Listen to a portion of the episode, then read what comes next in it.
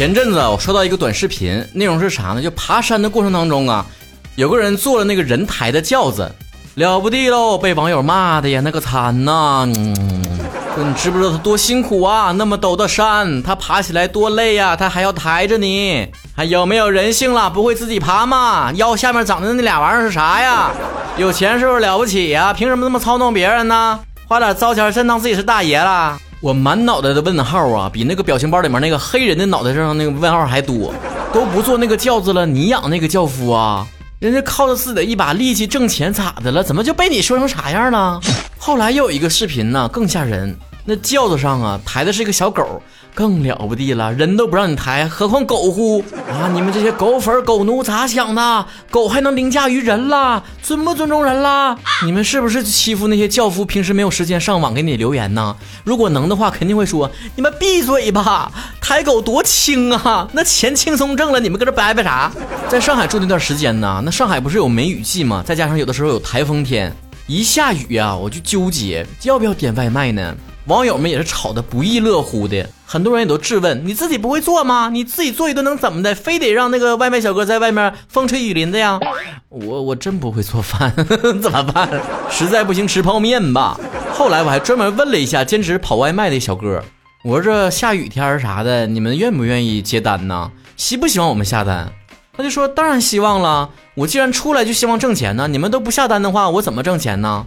所以我就突然好奇了，你说那些在网上大发善心的人，你们有了解过那些被你同情的对象需不需要你同情啊？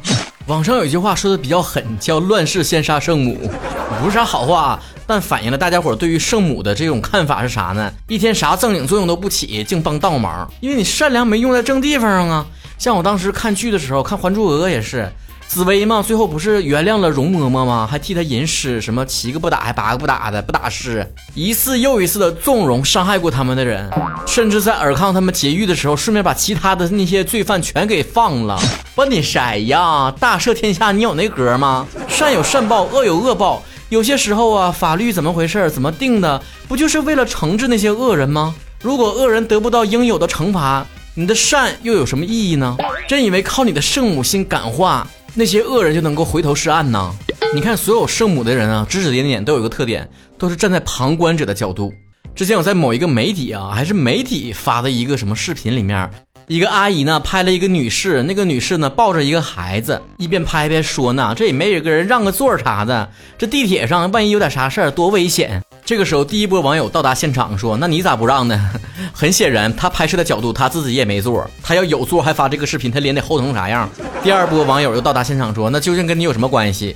后来呢，逐渐看一看视频里面的细节，发现哦，原来拍视频并且谴责所有人不让座的这位呢，这位阿姨是被拍的那位女士的妈妈，女士怀中抱的孩子呢是她的孙女。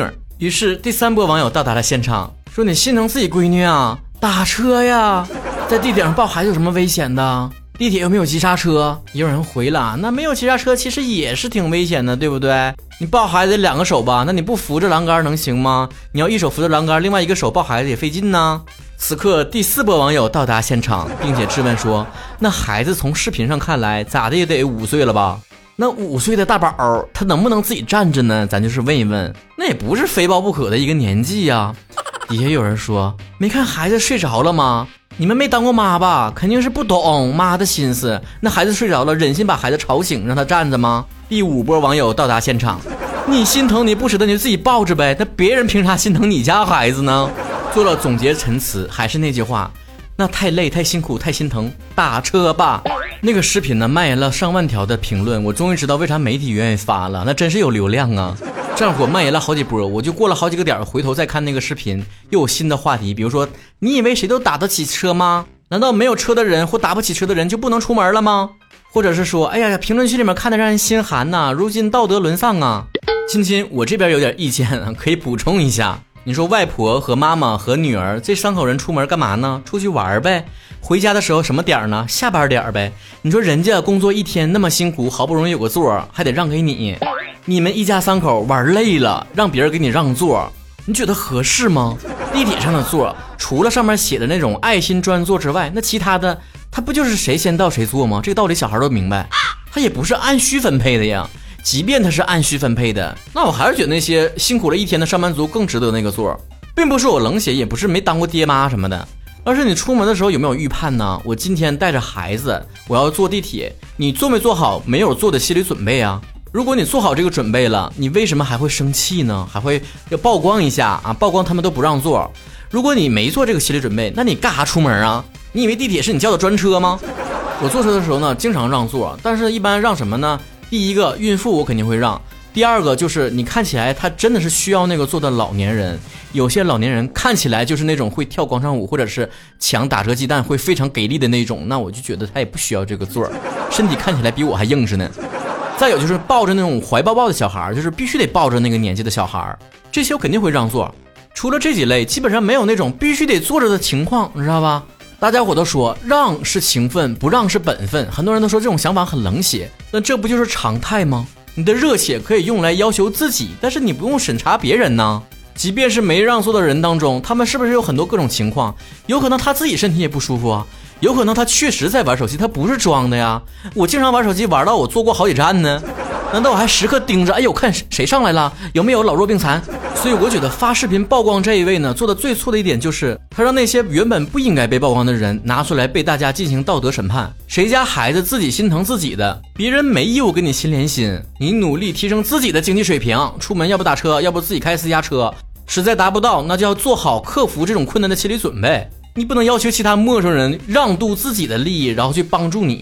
我提到这个观点和之前节目里面经常提到的啊，呼吁真善美，人间充满爱，其实并不矛盾啊，绝对不矛盾。因为对他人施出善意啊，提出援助之手，这是自己的对自己的要求，你不能这么要求别人，礼让别人，这属于一种美德。这属于加分项，但不是做人的底线。也就是说，如果他做到了这个美德，我们应该去表扬他，去赞颂他；但他如果没有做到，你也没有权利批评他。你不应该把这种高期待、高要求留给别的人，那你能换来的只能是失望。同时，你还要批判别人没有爱心。至于评论区里面那些人，我觉得最正常的一种留言就是：我自己的话，我可能会让。但是我也不会说那些不让的人。说简单点，不就是管好自己吗？圣母和真正善良的人不就是这种区别吗？首先就是善良的人把善良留给值得善良的人，而圣母却对于所有不值得的人也给予同样的同情善意，有点不分好赖，你知道吧？那种。第二点不同，圣母永远要求的是别的人，你怎么没做到？我站在高地去批判你，我站在一个旁观的角度。每天打开微博、抖音，我真的像一个皇帝在审阅你们一样。这个你做的不对，那个你差点意思。而真正善良的人是要求自己把自己管好，这也不是代表说我们看到了不好的现象，我们不能批评。那也确实缺少了社会的舆论监督这个作用。但具体批评的尺度在哪里，是需要每个人自己衡量的。谁违法了，谁乱纪了，谁做出危害社会的事情了，我们当然要批评了。至于谁坐那个呃人抬的轿子了。谁把狗给带去了？谁在地铁上没让座？这些事儿值得你一讲吗？我也就纳闷了。我看网上对于道德的标准都这么高，我生活中怎么身边的人没有这么多善良的人呢？你说你们是不是两副面孔啊？一个看起来像道德标兵似的，生活中怎么一个个人模狗样的呢？哎，对，咱不也说了吗？圣母的要求是啥？对别人的，他们自己可以不善良，对不对？这不是你咋说了呢？去庙里就图一乐呵，真正拜佛还得去网上。希望你们都买个火车票啊，去到乐山，把大佛搬下来，你们上去坐。